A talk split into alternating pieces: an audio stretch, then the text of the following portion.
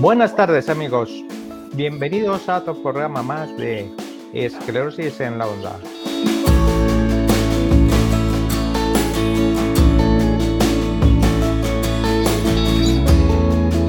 Otro rato que vamos a estar con todos y todas vosotros y vosotras ahora de actualidad, entretenimiento y información de nuestra asociación.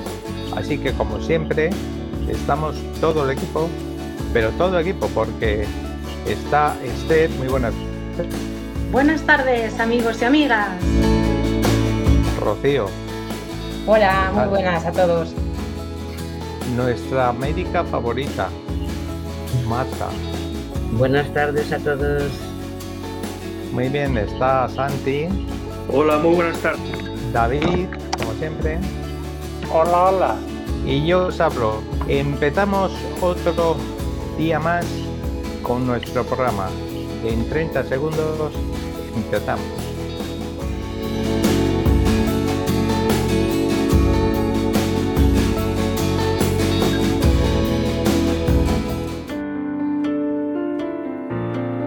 Subo y bajo cada vez más deprisa. Me pregunto cuándo llegará el giro, porque seguro que vendrá. Una noria gigante. Nunca imaginé semejante círculo poderoso. Me tocó la entrada en una tómbola, como casi todo el mundo que está en la cola. A jugar toca, a ver qué tal se nos va.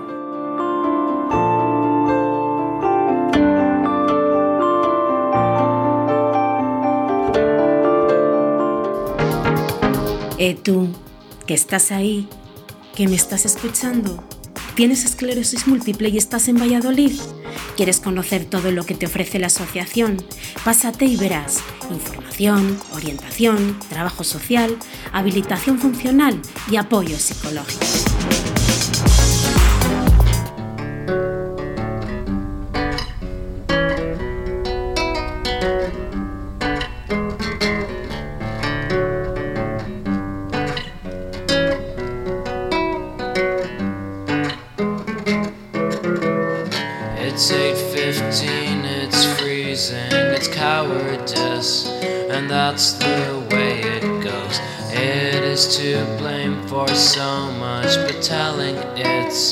I talk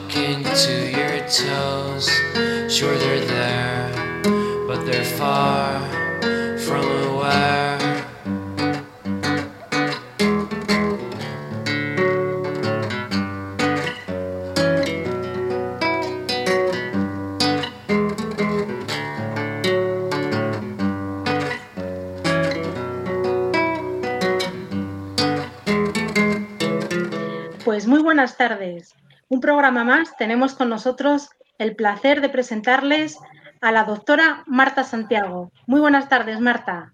Buenas tardes.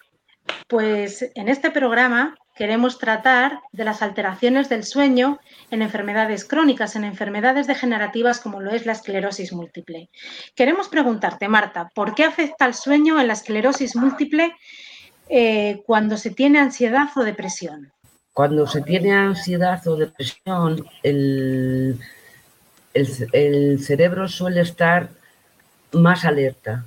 Es como si estuviéramos dopados, como en un estado de estrés crónico, de forma que singularmente el, una de las principales síntomas de la ansiedad o de la depresión es el insomnio, la dificultad para conciliar el sueño o, o bien para tener un sueño reparador a lo largo de toda la noche, teniendo varios despertares a lo largo de la noche o despertarse muy temprano antes de haber cubierto las horas del sueño. Es como tener un estado de hipervigilia que nos impide conciliar correctamente el sueño. Estamos preocupados por nuestra enfermedad, estamos sufriendo síntoma de ansiedad y, y ello mm, normalmente conlleva también que se produce una afectación del sueño, el insomnio. Sí, sí. ¿Y el insomnio es un síntoma frecuente en las personas que tienen esclerosis múltiple? ¿Y por qué afecta a estas personas? Tengo un artículo delante de mí en el que dicen un 52% de las personas con esclerosis múltiple tiene dificultades para conciliar el sueño y un 38% tienen insomnio. Dice, uno de los síntomas más frecuentes de la esclerosis múltiple y que puede dificultar enormemente las tareas del día a día es la fatiga. Esa sensación de cansancio extremo también puede tener efectos sobre el sueño y dar lugar a trastornos que en muchos casos a casi un 40% de las personas con esclerosis múltiple es el insomnio. A la hora de identificar las causas de este insomnio, algunos estudios apuntan a síntomas físicos y emocionales derivados de la esclerosis múltiple, combinados con estados de ansiedad o depresión, aunque también a otros factores que se han observado en personas con esclerosis múltiple, como pueden ser problemas hormonales, alteraciones en los niveles de dopamina y noradrenalina, la somnolencia diurna debido a la fatiga, otros síntomas de la esclerosis múltiple, como es el síndrome de piernas inquietas, la intolerancia o sensibilidad al calor o los problemas urinarios, el dolor neuropático o muscular y determinados medicamentos. En este punto quería hacer hincapié en que hay medicamentos que se utilizan en primera línea para tratar las síntomas de la esclerosis múltiple, sobre todo la remitente recurrente, que son los corticoides, que son medicamentos que eh, de suyo producen insomnio, ansiedad e incluso estados de psiquiátricos, síntomas psiquiátricos. Yo estoy tomando un medicamento que es al revés. O sea, me, me pega un sueñazo de la leche. Tengo, no duermo por el día, pero tengo un sueño, tengo brotes de sueño.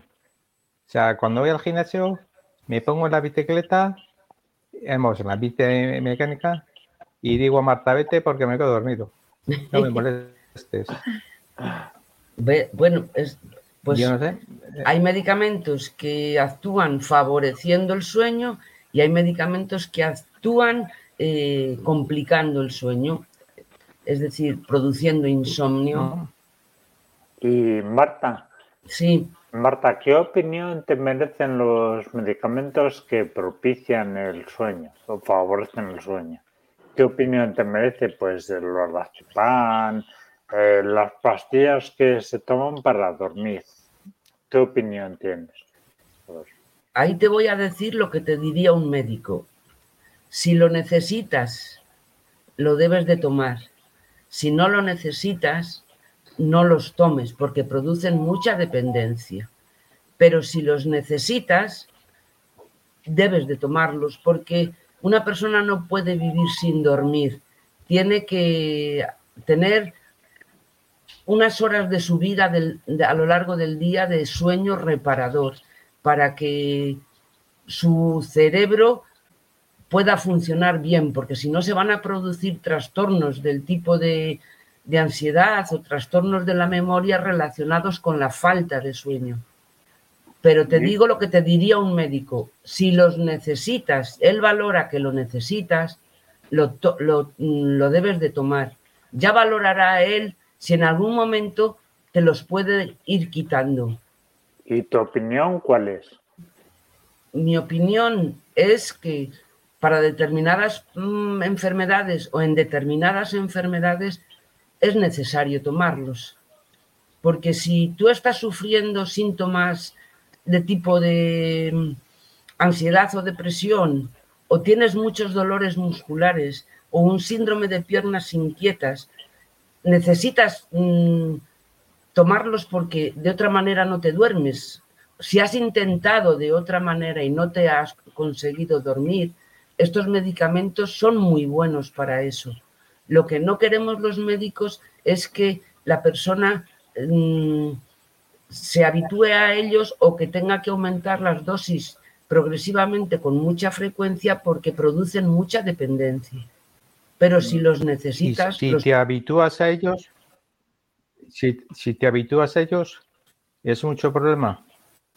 Depende en qué medida No, no. a ti te influya, eh, mm, vamos a ver, si tú, a ti te dan una pastilla para que la tomes por la noche y tú descansas y duermes bien, pues bendita pastilla. Otra cosa es que a ti te den una pastilla para dormir por la noche y a los 10 días necesites otra pastilla para dormir por la noche.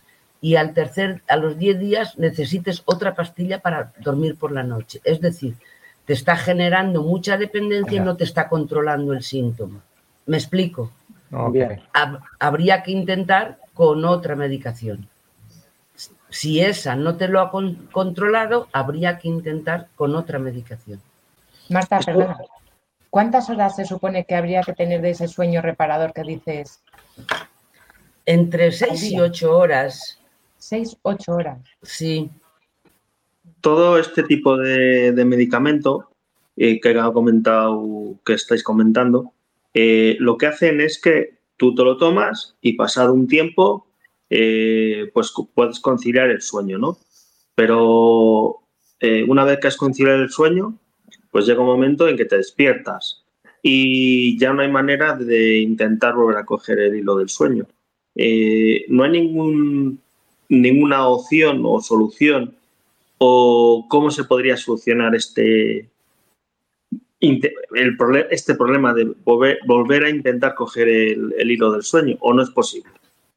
Aquí yo hablaría de lo que los médicos llamaríamos educación para la salud y en este caso de la higiene del sueño. Es decir, cuando tú vas a dormir, tienes que evitar cualquier estimulante. Estimulante llamamos no ver la tele, no utilizar la tablet, no utilizar el móvil. Mm, Cada uno nos conocemos. No tomar café desde media mañana o desde mediodía, no tomar café durante la tarde. Eh, mantener una temperatura adecuada en la habitación, evitar las luces y evitar bajar las persianas y cerrar bien la habitación para quedarte tú solo contigo mismo. No tomar excesivamente cantidad de líquidos para evitar tener que levantarte a mear, que eso te puede despertar y, levantar, y tenerte que levantar a mear.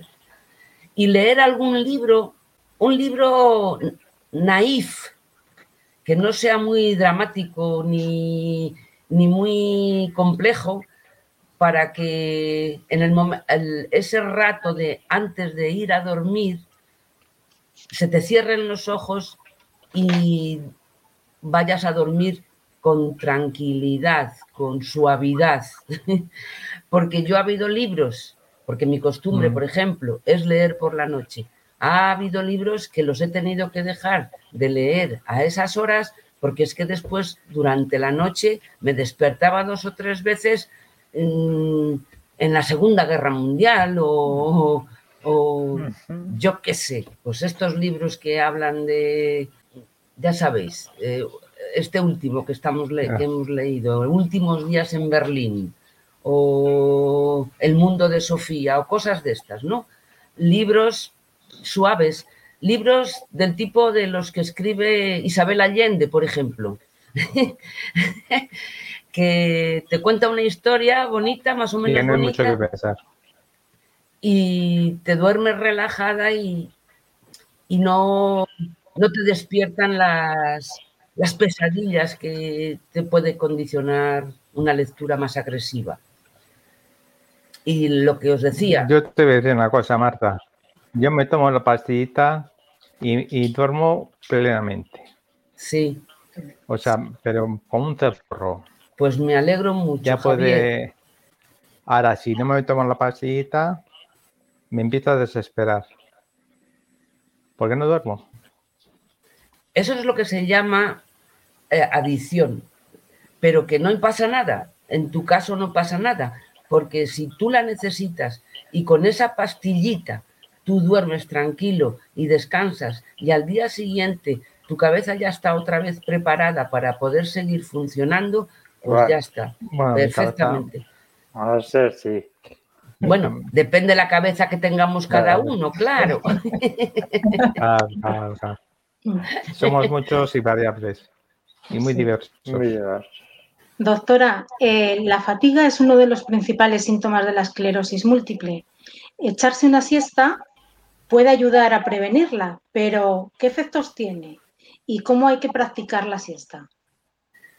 A ver, las siestas tienen efecto reparador, sobre todo si tienes síntomas como el que tú me has comentado, que es la fatiga. Y sobre todo en temporadas de calor, como puede ser ahora ya la primavera y el verano, porque disminuye la, la vasodilatación que produce el calor en nuestro organismo, ralentiza nuestro metabolismo y nos apetece dormir una siesta, porque es como si ya no tuviéramos energía para seguir funcionando. El problema de la siesta es que tenga, sepamos eh, mm, reducirla al menor tiempo posible que necesitemos. Es Pero, decir, ¿cu- ¿cuánto sería ideal de tiempo dormir una siesta? 20, 30 minutos. Otra cosa es que estés echado en la cama leyendo o haciendo una actividad, pero estés despierta. Pero lo que es dormir, dormir, hablan de 20, 30 minutos. Es que hay gente que se echa una siesta de dos horas, se pone el pijama, se mete en la cama. Pijama y orinar. Sí. Entonces, eso no, porque nuestro organismo está preparado para tantas horas de vigilia, tantas horas de sueño. Si tú duermes durante el día, hay gente que es muy dormilona y aunque duerma dos horas de siesta, duerme durante la noche. Pero si tenemos afectado el sueño, cuanto menos tiempo estemos de siesta, mejor. Marta, perdona. Mm, Yo en mi caso, por ejemplo, es como comentaba Santiago. Yo, por ejemplo, el primer sueño lo hago muy bien, pero luego, como suelo levantarme para ir al baño, pues luego a veces me duermo y a veces ya no lo consigo. Entonces, y nunca se llegan a, a esas seis horas, seis, ocho horas que has comentado. En ese caso, ¿yo cómo podría suplirlo? O con esas, con cuatro horas, cinco horas que duermo hasta ahí, ¿me vale? ¿Tú estás segura de que después, cuando te vuelves a acostar, no vuelves a dormir? No, o, a veces sí o tienes un sueño intermitente.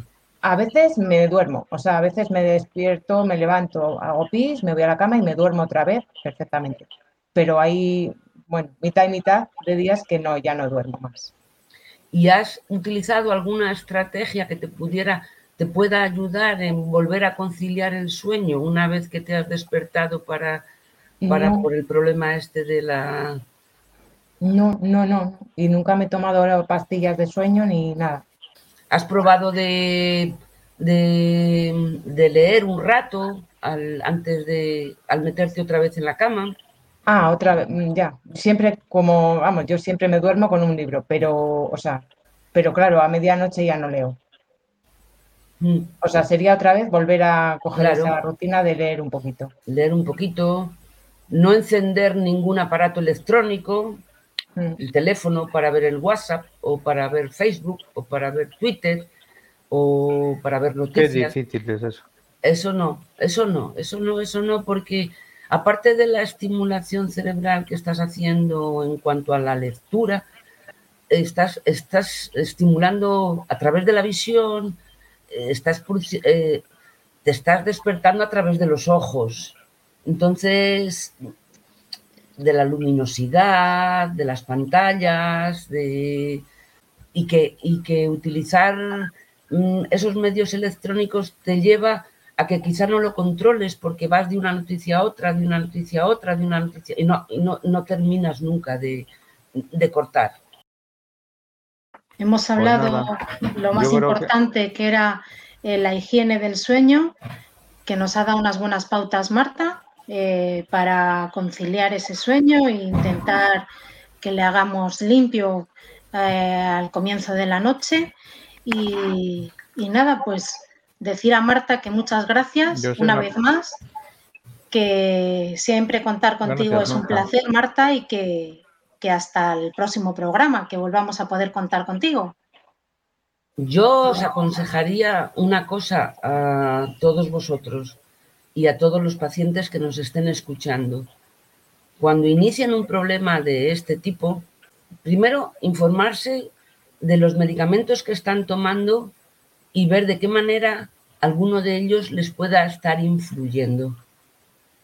Si no es ese el caso, eh, ponerse en contacto con su médico de cabecera, o con el que él mismo o el psiquiatra valoren la necesidad de, eh, si tuvieran algún síntoma asociado de ansiedad o depresión, además del insomnio, que ellos puedan detectar y, si, y aunque no fuera así, si hay que tratar el insomnio, que lo haga el médico, que no se tome nadie un medicamento para el insomnio por su cuenta o porque la vecina le va bien este o porque a la otra vecina le va bien el otro. Eso no. Que, eh, que sea su médico o el psiquiatra el que valore la necesidad y el que valore qué medicamento y el que valore en qué cantidades y cuánto tiempo. Eso, es el, el principio Perfecto. fundamental para tratar el insomnio, aparte de lo que hemos hablado antes en cuanto a higiene del sueño. Pues muchísimas gracias, Marta, por tus consejos. Nada, no encantada yo de, de ayudaros. de- eh, ya os he dicho al principio que es que es un tema muy, muy, muy amplio, muy complejo, pero bueno, si hay que tratarlo, pues como dice Javier, mira, Javier se está durmiendo ahora. ¿A que sí? No, Eso no, es. no, no, No no, te estás durmiendo, Javier. que no. Es que Marta, es que está mayor. hombre. Está muy mayor y se queda así. No, es que ha tomado, la imagen en- con los ojos cerrados. ha tomado vamos, dosis ahora antes de, de empezar la no. reunión. ¿A que sí, Javier? No, no, yo. Que va, que va. Yo lo tomo por la noche, ¿eh? Le echas una Mi mantita, pastita. una arbequita o algo y se queda. se queda. Mira, un consejo para mejorar el sueño. No- que Una, no man- una no mantita y una ¿eh? rebequita. Sí, se queda frito. Tú me tenías que ver de aquí a, no sé, unas cuantas horas. Como una abuelita. No pasa nada. Muy importante, Bueno, Marta, pues. muy importante, y ahora que lo vamos, que ya lo podemos hacer, es pasar tiempo al aire libre a lo largo del día, pasar tiempo al aire libre y que nos exponernos al sol, a la luz solar. Yo no puedo ponerme al sol, me ha dicho mi neuróloga. Porque estoy tomando la medicina que me tengo que dar una crema factor 50. Ah, bueno, O sea, me va dando por calle. Por. No. Es una crema de 50 para prevenir, dicen, el cáncer de piel. sí. Porque el siponimod Bueno, Ah, pero te puedes poner un som- lleno de pastillas. te puedes poner un sombrero o una visera, ¿no? Y, salir al Sí, aire libre. Sí, Claro, claro, claro. O ir por la sombra. Sí. Se pone una de, una de Michelin. Se pone. Se están riendo mucho. Hay que verle, hay que verle. ¿eh? fíjate, hay una mujer, hay una mujer que llora de todo. Bueno, vamos a ¿Te continuar. imaginas, Sí. Javi? Hola, buenos días. Eh, ahora vamos a hablar con una compañera de la asociación, con Julia, que tiene también pues, problemas de sueño, como es el tema de hoy.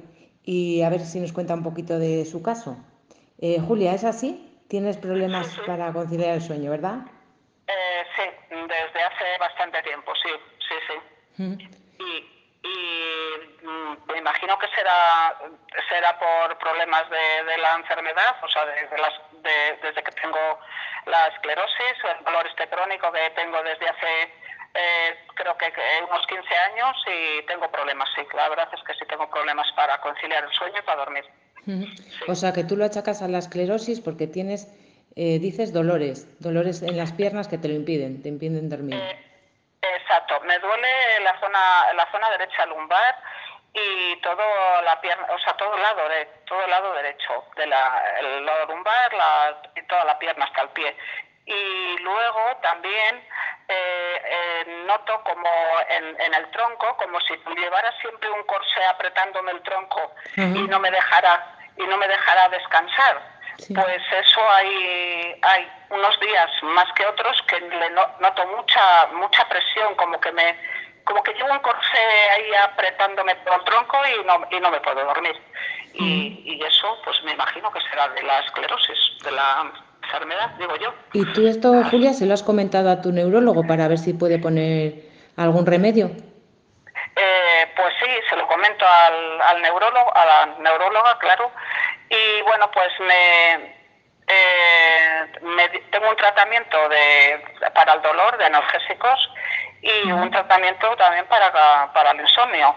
Pero llevo tanto tiempo con él que ya pienso que no me hacen ni efecto las, eh, el tratamiento que tengo para el insomnio. Eh, yo aquí lo único que puedo, que, que pienso es mm, la, la próxima vez que esté con la neuróloga, eh, comentarla que si me puede cambiar la medicación de por la noche para ver si, si mejora, tiene que existir. Sí, algo tiene que existir eh, algo tiene que haber eh, algún fármaco tiene que haber para para poder conciliar el sueño con este con el dolor que tengo con el dolor crónico. Eso es, eso es lo que espero. Porque tú Julia claro con esta situación duermes poquito duermes poco tiempo en, en el día. sí. A ver, eh, los días, eh, las noches como la de hoy, de la noche del domingo al lunes, pues me habré quedado dormida alrededor de las 4 de la mañana y era el dolor insoportable. Entonces, pues eh, de estos días tengo muchos. Y luego, un día normal para mí, dormir 5 horas seguidas es un, bueno, es un logro. Cinco o, exactamente, 5 o 6 horas como mucho, pero eh, no seguidas, de dos veces, de dos veces. Así que bueno, así estoy. ¿Y cómo, ¿Y cómo lo sobrellevas esto? ¿Cómo se lleva? ¿En un día normal o luego te echas siestas o te tomas por la eh, mañana? a ver, eh, mm, un día normal, luego después de comer y después de comer me siento en, un, en el sofá y me suelo y, suelo descansar, pero no me llego a dormir. Lo único que, que descanso, me descansan las piernas, noto que descanso, que eh, bueno, que me levanto de, ya cuando me levanto de un, llevar un rato sentada, me noto descansada, pero eh, no me llego a dormir tampoco. Mm, una siesta de una media hora, tampoco llego a dormir. No sé por qué será, por, y tomas, mm, habíamos estado hablando, eh, tomas alguna cosita, ¿verdad? Porque como eso, como no te hace mucho efecto las pastillas, ¿tienes algún remedio casero? Exacto, tengo alternativas así. Tengo, vamos, remedios caseros, no es que sean caseros, porque eh, la crema que me estoy dando, que te dije que era un derivado de cannabis, que me hablaron de ella en la farmacia, pues esa lo que me hace es reducir un poquito el dolor. Y, y luego también tengo, eh, me pongo el, el programa de TENS de, las corrientes en, la, en la zona lumbar y, y, bueno, pues también como que me, me reduce un poquito el dolor lumbar pero luego el resto del dolor que te digo del tronco y del pie que se me inflama y se me pone mm, súper inflamado, eso no me lo reduce ni la crema ni, ni nada. Claro, si se te eh, bajan los dolores puedes considerar, bueno, te ayuda un poquito, pero tampoco se... Exacto, me mm. baja un poquito, me reduce un poquito el dolor, pero tampoco es que se me quite como para decir, me voy a dormir, duermo bien porque ya no, ya se me ha quitado el dolor. No, pero con eso voy tirando. Y también te dije que, que, me hago, también tengo infusiones de estas relajantes, que suelen ser de melisa, valeriana y, y bueno, pues de estas mm, también eh, me tomo alguna, me tomo infusiones de estas. Por ejemplo, anoche me la estaba tomando a las tres y media de la mañana. claro, ya por, por desesperación. A ver, ¿y qué hacía? ¿Y, qué hago si no me podía quedar dormida? Claro. Pues así, así voy tirando, así voy. Y Julia, ¿tiene alguna consecuencia para ti esto de dormir mal, dormir pocas horas, que estés más irascible, más cansada durante el día? Eh, sí, mira, mm. los días que duermo muy poco, como esta noche, eh, hoy tengo el día, mm, eh, aparte de que hace más calor y a mí el calor también, me afecta, eh, tengo el día mm, como que me pesan las piernas, me pesa todo, o sea, me cuesta trabajo moverme, me siento muy cansada. Entonces, estoy esperando a, a, ver si como y me siento a ver si descanso, porque aunque no me duerma, el, el descansar un par de horas me viene muy bien, hora y media, dos horas, descansar eh, con las piernas en alto y, bueno, pues así voy, así, mm, descanso, pero no me duermo. Ya. Así que así. Si así, lo, así lo vamos llevando, pues, pues ni tan mal. Bueno, pues ya te digo, entre las infusiones, la crema esta de la farmacia y las, el programa este de las corrientes, eh, así, así voy eh, voy pasando, se me va pasando el tiempo. Y si con los descansos estos de las siestas, o aunque no sean siestas de dormir, pero, pero sí de relajarse. sí, sí, yo es que el, el, descanso para mí, aunque no me duerma, mm, me viene muy bien. O sea, es que si no, no podría luego ponerme otra vez en marcha para poder, para poder salir un rato a, la calle, ¿te entiendes? Es que gracias a esos pequeños descansos eh, yo puedo luego levantarme y salir, y, salir a darme un paseo, si no, no podría, porque me, estoy, me encuentro muy cansada. Claro, bueno, pero es lo que tenemos que hacer, saber cómo tenemos, cómo, cuándo, en qué momentos tenemos que descansar y, saberlo llevar así. Sí, sí, es que para mí el descanso de después de comer es fundamental, ya te digo, porque y sobre todo las noches que duermo tan poquito y tan pocas horas y mal. Así voy, así, así voy llevando los días. Muy bien, Julia, pues nada. simplemente agradecerte desde la asociación el, tu testimonio de hoy, que ha sido muy importante, y, nada, y que a ver si pues tienes suerte y consigues mejorar esto de los sueños. Eso espero, a ver si existe algún algún fármaco, algo algo que me recete la neuróloga eh, que, que, me haga, que me pueda ayudar a conciliar el sueño, a dormir un, un poco más, un poco más y, y levantarme más descansada. Eso es. Sí.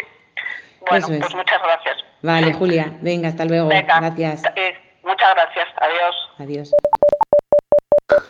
Buenos días, Alfonso, ¿qué tal te encuentras? Hola, buenos días. Pues nada, muy bien, gracias a Dios ahí sigo en la, en la brecha, luchando cada día, como sabemos los que tenemos esclerosis y, y bueno, lo importante es ser optimista y, y, bueno, cualquier cosa que tengas positiva, pues, pues intentar ahí echar mano de ella y, y luchar cada día con los altibajos que nos supone la enfermedad. Pero bueno. Eso es, tirar, para adelante como sea. Eso es. Muy bien. Pues eh, lo que quería comentarte y quería que nos explicaras a nuestros oyentes es eh, en relación a la pérdida de masa muscular que se produce pues debido a nuestra, nuestra enfermedad, como consecuencia de nuestra enfermedad. Eh, ¿En qué momento tú notaste que perdías masa muscular o, fue algo que se dieron cuenta? ¿Fue algo eh, progresivo o fue algo que te surgió al comienzo de la enfermedad? ¿Cómo fue? No, bueno, yo creo que es progresivo, porque mira, yo tengo la enfermedad desde el año 97. Entonces, bueno, como he tenido, he empezado con la RR, que llama remitente recurrente, ahora estoy en secundaria progresiva, pues bueno, digamos que tenía brotes al principio, pero volví a mi estado normal y entonces estaba pues en masa muscular normal. Yo seguía haciendo deporte, corriendo y tal. Lo que pasa es que, claro, ya cuando he pasado a secundaria, pues claro, la enfermedad va avanzando por mucho que te cuides, porque yo hago mucho deporte y bueno, digamos que ahora estoy eh, sin, sin medicación, pero bueno, mi neurólogo que es Tola lo que siempre me recalca es cuando llego a consulta es si sigo haciendo deporte, a mí me gusta mucho nadar porque yo lo recomiendo a todos, ya que no podemos eh, manejarnos fuera del agua, pues en el agua por lo menos, aparte de nadar, pues mueves las piernas, subes las rodillas, haces rotaciones y todos esos movimientos evitan que la masa muscular se vaya deteriorando más, ¿sabes? Porque si no, pues eso, fuera del agua vas eh, muy rígido, como si tuvieras dos bastones al caminar. Y claro, toda esa masa muscular de, las, de la cabeza del fémur y tal, por mucho que intentas, joder, pues yo veo que todos los días me voy deteriorando un poquillo más, ¿sabes? Yo trato de, de escribir pues lo que me va pasando y, y, bueno, aún así, pues, pues bueno, voy viendo que, que ya no hago lo que hacía, pues qué sé yo, hace un año o no sé qué. Entonces, bueno, pues yo aparte de, qué sé yo, hago bicestática, algo como decía la piscina, hago también yoga por estirar, por torsionar. Pero bueno, evidentemente la masa muscular se va deteriorando y, y por mucho que quieras, pero pues eso, vas perdiendo. Eh, y bueno, la verdad es que según me dice el doctor, no cabe duda que es la mejor medicina, porque el estar activo y todos los días tratar de, de cualquier detalle, mira, yo por ejemplo soy insignificante, pero bueno, vivo en un primero y trato de subir y bajar todos los días por las escaleras en vez de utilizar el ascensor. Entonces esos son detalles que, que hay que tratar de, de sobreponerse a, al día a día y, y, y, no sé, porque eso ya un día a lo mejor te levantas mejor y dices, joder, tal, pero es que al día siguiente otra vez vuelves para atrás, ¿sabes? Inex inexplicablemente, no sé, pero... Sí, es una, una lucha continua, o sea, es un, un día a día de, de ir a por el día. Eso como es. hemos dicho en mogollón de ocasiones. Entonces lo más importante, pues hombre, el deporte no cabe duda que te ayuda a segregar endorfinas y, y eso es muy importante para que tú estés, no sé, optimista y, y tratar de superar, qué sé, pues el día a día de, de nosotros. Entonces, eh, para ir acabando, era algo muy breve, queríamos contar con tu Vale. testimonio. Una, una frase resumen. Una frase resumen, pues total, estar activo para evitar la pérdida de masa muscular. Muy bien, habéis escuchado chicos, actividad, siempre Eso y cuando dentro de nuestras posibilidades, lógicamente. Claro, cada uno, sí, es verdad. Bueno, pues un millón de gracias, Alfonso. Bueno, y pues nada. encantado de haber estado contigo. Vale, muy bien, pues nada, espero haberos, da- haber ayu- haberos ayudado con mis palabras. Venga, un saludo a todos.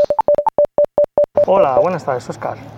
Hoy ha venido Oscar, un compañero de la asociación, recién diagnosticados en esclerosis múltiple, y nos va a contar su, su experiencia en cuanto al síntoma de pérdida muscular. Buenas tardes, Oscar. Hola, muy buenas tardes, Santiago. Efectivamente, yo acabo de ser diagnosticado hace escasamente cuatro meses de esclerosis, en mi caso remitente recurrente. Eh, bueno, ante todo me presento, tengo 39 años, una vida completamente activa hasta ahora y continúo ahora mismo con ella también. Eh, siempre he sido muy deportista, me ha gustado mucho el deporte, he jugado baloncesto, eh, mucho ciclismo, últimamente sobre todo era ciclismo lo que más hacía, tanto en gimnasio como en la calle. Y como había comentado, un brote hace cuatro meses dio lo- hizo que saliera a la luz la enfermedad, que hasta ahora no, pues no tenía ni idea de que la tenía. Bueno, ¿y en qué momento tú empezaste a notar alguna pérdida de muscular, los huesos, pérdida de tono muscular, eh, aparte de, claro, todos los síntomas o toda tormenta de síntomas que te, estaba, que te estaban pasando? Sí, efectivamente, tras el brote, el comienzo del brote, bueno, pues pasado un poco ya cuando ya me habían dado el diagnóstico, eh, la falta de movilidad y la propia enfermedad como tal, empecé a notar cómo mi cuerpo perdía masa muscular, sobre todo la parte inferior, que es la que tenía más desarrollada, las piernas, los cuádriceps, etcétera. Vi cómo estaban, pues bueno, perdiendo fuerza y tono muscular. Eh, en 15 días, vamos, en casi, casi 15-20 días había perdido el 80-90% de toda mi masa muscular, quedando totalmente, pues bueno, prácticamente sin fuerza ninguna. ¿Y a quién se lo comentaste? Eh, ¿Algún especialista?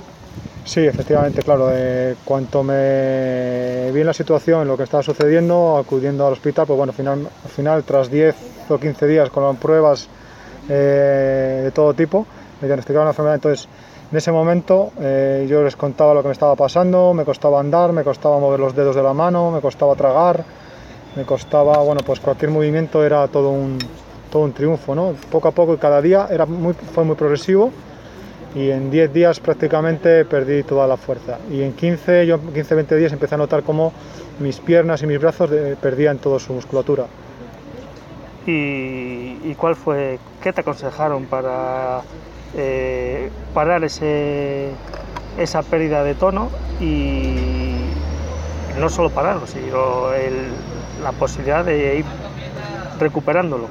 Sí, a mí lo primero que me dijeron es que tenía que intentar moverme, o sea, todo lo que pudiera. Si era mover un dedo, mover un dedo. Si era mover la mano, la mano, el brazo, el brazo la pierna. Es decir, que no estuviera quieto en cama, que no estuviera parado y dentro de mis posibilidades y dentro de la propia fatiga que yo tenía, que hiciera todo lo posible para, para avanzar, ¿no? En ese sentido yo inmediatamente me puse en contacto con la asociación y ellos efectivamente corroboraron lo que el médico me había dicho y desde el minuto uno comencé la fisioterapia en la propia asociación y luego por mi cuenta, en mi casa y cuando he empezado a poder salir, pues ya yendo al gimnasio, moviéndome, andando muchísimo para recuperar todo ese tono perdido. Muy bien. Y otra cosilla, eh, aparte del ejercicio, ¿te comentaron algo en cuanto a alimentación? Si deberías seguir una alimentación determinada o, o beber algún, alguna alguna bebida, comer alguna comida especial o Sí, sobre todo me hicieron hincapié en que tuviera una dieta mediterránea, ¿no? Es decir, al final basada en el consumo de muchas frutas, mucha hortaliza, mucha verdura, carne, es decir, pescado, sobre todo pescado azul. Y bueno, en mi caso lo estoy complementando con una vitamina, vitamina B, todos los tipos de vitamina B, que la verdad que a mí personalmente sí que me está ayudando bastante en, reducir un poco el cansancio, creo que es una base importante debido a la vitamina. Y luego también, pues bueno, eh, ácido fólico y el consumo de dos tres nueces al día, que también me han aconsejado, sobre todo por, bueno, por el omega 3, ¿no? Además de todo el salmón, todo lo que es pescado azul en general. Aumentar el consumo de pescado azul. Claro, todo ello aconsejado por un especialista, lógicamente. Eso es, eso es. Siempre aconsejado por el neurólogo y, y la correspondiente receta, ¿no? En el caso de la medicina, de los tratamientos de, de vitaminas, los complementos vitamínicos. Para ir cerrando tu, tu testimonio, ¿qué, ¿qué, dirías al resto de pacientes que se encuentren en tu misma situación? Bueno, pues eh, yo tengo ahora mismo una, lo tengo muy reciente, estoy todavía en el proceso de recuperación y para mí fundamentalmente y creo que una de las cosas que más me ha ayudado tanto psicológicamente como físicamente ha sido el moverme. El no quedarme quieto en mi casa, sino el intentar moverme. En cuanto pude caminar, cogí la muleta y salía a pasear, aunque fueran 200 metros, pero 200 metros, y no, que no nos quedemos en casa, es decir, que intentemos movernos, buscarnos un poco ese día a día que sea diferente y que no nos quedemos sin hacer nada, que no perdamos contacto con la gente y que sigamos tratando de tener la vida lo más, lo más normal posible para que, bueno, nuestra mente, por lo menos, el letrero de la enfermedad no esté siempre de frente, sino que lo echemos en una mochila y que podamos seguir cada uno dentro de nuestras posibilidades, dentro de esa, dentro de esa vida, lo mejor posible, evidentemente. Bueno, pues ha sido un placer y muchísimas gracias por aportarnos tus testimonios. Pues muchas gracias y espero que sirvan de ayuda.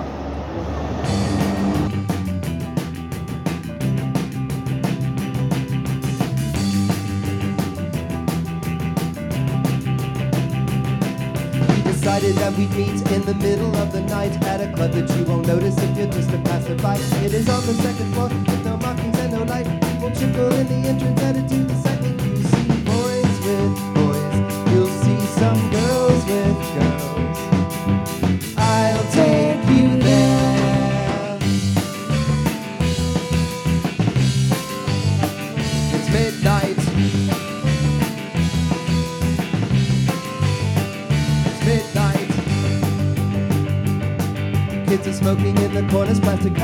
feet. It is hard to move around, the air is heavy in the heat. There's a DJ on the platform and he's in a shouting match. The speakers make a thud and the record needle dancing carried on. Not all were drunk enough.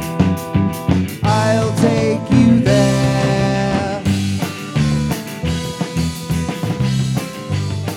It's midnight. Bueno amigos, pues seguimos con el programa. Como todos los meses, la actividad se mueve y se mueve mucho. Entonces vamos a hablar de las actividades de este mes. Eh, como todos los meses, seguimos teniendo los talleres de cine, eh, lectura y gamifícate. Eh, el taller de cine coloquio se sigue realizando los primeros miércoles de mes. vamos a ver una película a los cines Broadway y después compartiendo un refresco, un café o un pequeño piscolabit, pues se pone en común con los participantes del taller las impresiones y valoraciones de la película vista. Eh, este miércoles, que fue el miércoles pasado, eh, se estuvo viendo una comedia francesa que narra una historia amorosa en un entorno de negocio en el ámbito de la alimentación. La asistencia a este taller sigue siendo bastante importante y seguimos la tendencia de los, de los últimos meses. Eh, el taller de lectura se realiza los terceros miércoles de mes, con lo cual tocaría el próximo miércoles 18 de mayo. El libro que se comentará en esta ocasión es una novela romántica de Julia King que se llama, se titula El Duque y yo y es la primera novela de una saga que se denomina Los Bridgerton, que se ha sido llevada recientemente a la televisión por, por Netflix.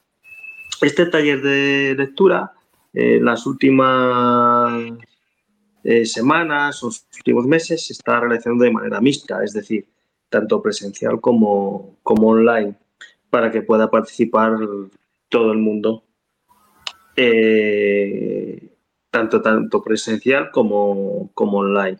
El tema online es para casos excepcionales que no puedan eh, trasladarse a la, a la asociación.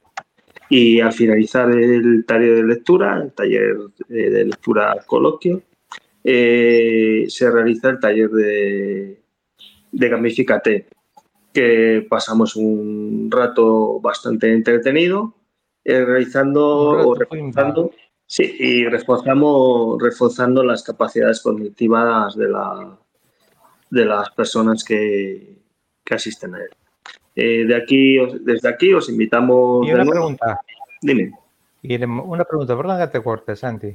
No pasa Eh, nada. el, te- el tema ahora, me voy voy ahora a ver una película. Ahora en este momento hay que ponerse mascarilla en el cine o no. Pues en principio en, en los interiores puedes o no ponerse, ponerse Voy a mascarilla. ver una película, quiero ir a ver una peli- quiero ver una película creo que de aquí el cine por lo David. ¿Cómo se llama esta película, David? La última ¿Cuál? de la directora esta ¿Cómo? Alcarrás o algo así. Alcarrás. Alcarrás. Esta- Más Sí. o menos, ¿no? Muy chula, sí. Está, pues iré a ver esa. Te Para que diga David es chula, uf, Sí, te aconsejo que la veas en versión original, Sí. que es en catalán. Pero bueno, es en catalán. Sí, es Sí, he de decir una cosa en catalán. Le diré a estos, eh, sisplau, torna, torna una mica la porta. Venga, siguiente. A ¿Qué ver, más a- cosas ha habido en la asociación? no, no sé si ha terminado Santiago. Sí, simplemente pues eso, quería, como en todos los programas que hacemos, pues invitar a todas aquellas personas que quieran participar en los talleres acudiendo a, a la asociación.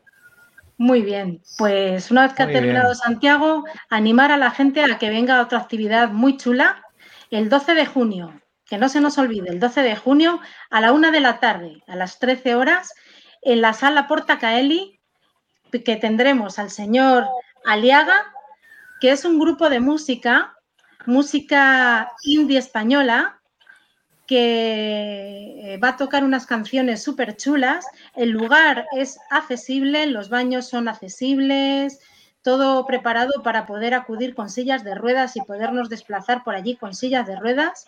Y todo el dinero recaudado va a ir a la asociación. Así que todos animarse y a ir a la sala gusta. Portacaeli. Muy bien, ¿qué día es? El día 12 de junio, a la una de la tarde. Ahí está. Ahí estaremos. Pues yo voy a comentaros del, del cuadro, el cuadro que hemos tenido en la asociación durante una temporadita, eh, mientras hemos comprado las, las rifas, porque nos ha donado eh, Belarte, una chica que hace cuadros muy bonitos, muy originales. Nos ha donado un cuadro a la asociación y, ya tenemos el ganador. El ganador es nuestro compañero Emilio y todo el dinero recaudado con este, gracias a estas rifas, pues será utilizado para nuestra campaña de, de Apadrina un ladrillo. Queremos agradecer desde aquí a todos los que han colaborado comprando esas rifas y bueno, y decir que la mano inocente creo que está por aquí. No sé si fue la de Santiago o la de Javier, la que cogió el ganador, esa rifa número 11. Fui yo, fui yo. Creo que fue la de Santiago. Sí, sí. Sí. ¿Qué más actividades hemos tenido? Así, en el fíjate. Instituto Arroyo, que hemos, Hemos estado en el instituto, decidieron hacer una carrera y lo patrocinaron y recaudaron 3.500 euros, 3.200, perdón, y ya lo tenemos en nuestras arcas, o sea que... Que- David. Bueno, pues estamos, nos queda un día para terminar el curso de fotografía, que lo estamos pasando muy bien, porque, bueno, vemos muchas fotos y miramos las fotos de una forma un poco distinta, ¿no? Intentando poner en valor la imagen. Aquí Rocío ha asistido. No sé si tiene alguna opinión. Sí, pues mira, yo, Javi, yo David, como ya te lo he comentado, pues me- no, no sabía lo que era esto de la foto realmente y me está, me está, vamos, me resulta muy curioso y muy difícil a la vez. De hecho, todos los participantes creo que te han mandado fotos. Yo todavía no he sido capaz de enviarte ninguna porque lo que hago no me merece la pena. Seguro que No sí, seguro que sí, Rocío. Nada, está muy bien. No tengáis miedo ninguno, que lo pasamos muy bien, ¿eh? Eso, Vence tu timidez. sí. No, si no es por tímida, es que me veo muy ignorante en comparación con mis compañeros que ya mandan unas fotos. mm, Bueno, mm, David es el profesional, pero, pero yo mm, pues me veo que no, que no llego a ese nivel. Hay nivel, sí. Y también de esas fotos, Alicia está organizando la exposición que pondremos sobre el ocio y la esclerosis múltiple. Ya os Estupendo. informaremos de ella. Perfecto, perfecto. Pues hasta aquí ha llegado el tema de actividades de este mes, que no paramos, como, como veis.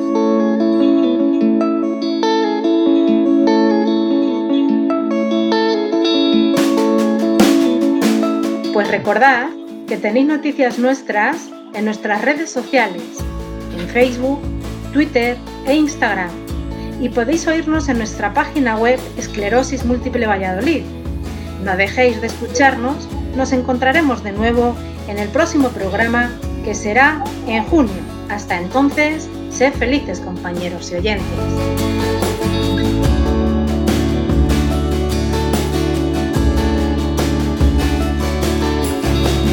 Bueno, amigos, se despide de vosotros Esther. Buen Muy verano. buenas tardes y hasta el próximo programa. Que os vaya muy bien a todos. Y Rocío además que va a enviar su primera foto al curso que está haciendo de fotografía. ¿A que sí, Rocío? Sí.